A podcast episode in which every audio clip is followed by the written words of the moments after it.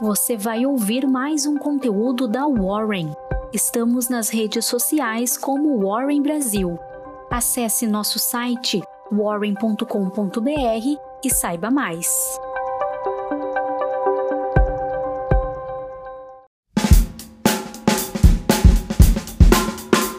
Eu sou Gustavo Pazos, trabalho no time de análise da Warren e vim te entregar sua Warren Call de hoje.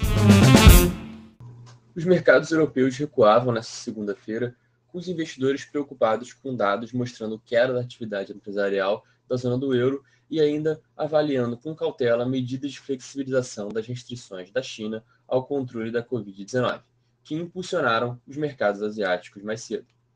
No cenário corporativo internacional, na Ásia, as ações da China dispararam e o yuan superou o valor de 7 dólares nesta segunda-feira, ambos atingindo os maiores níveis desde setembro. O clima otimista se deve às expectativas de que a reabertura da China acabe impulsionando as perspectivas de crescimento global e a demanda por commodities.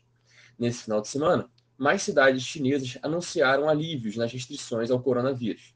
E também houveram relatos de que Pequim pode reduzir a classificação de ameaça para a Covid. Na Europa, as ações operavam na contramão da Ásia, e caíam após dados que mostraram declínio mais forte da atividade empresarial da zona do euro.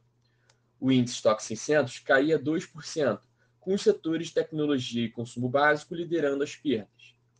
Vale ressaltar que a atividade empresarial da zona do euro caiu pelo quinto mês consecutivo, sugerindo que a economia está entrando em recessão. Falando agora do nosso amado Brasil, primeiro sobre o âmbito político, o mercado segue acompanhando a tramitação da PEC da transição, que deve ser votada na quarta-feira no Senado, antes de seguir para a Câmara.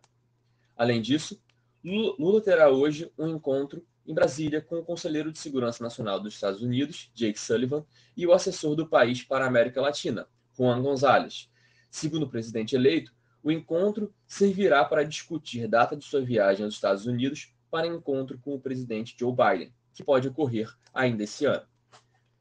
Na cena econômica, hoje pela manhã ocorreu a divulgação do relatório semanal Focus do Banco Central, que reúne as estimativas de analistas do mercado para a economia brasileira.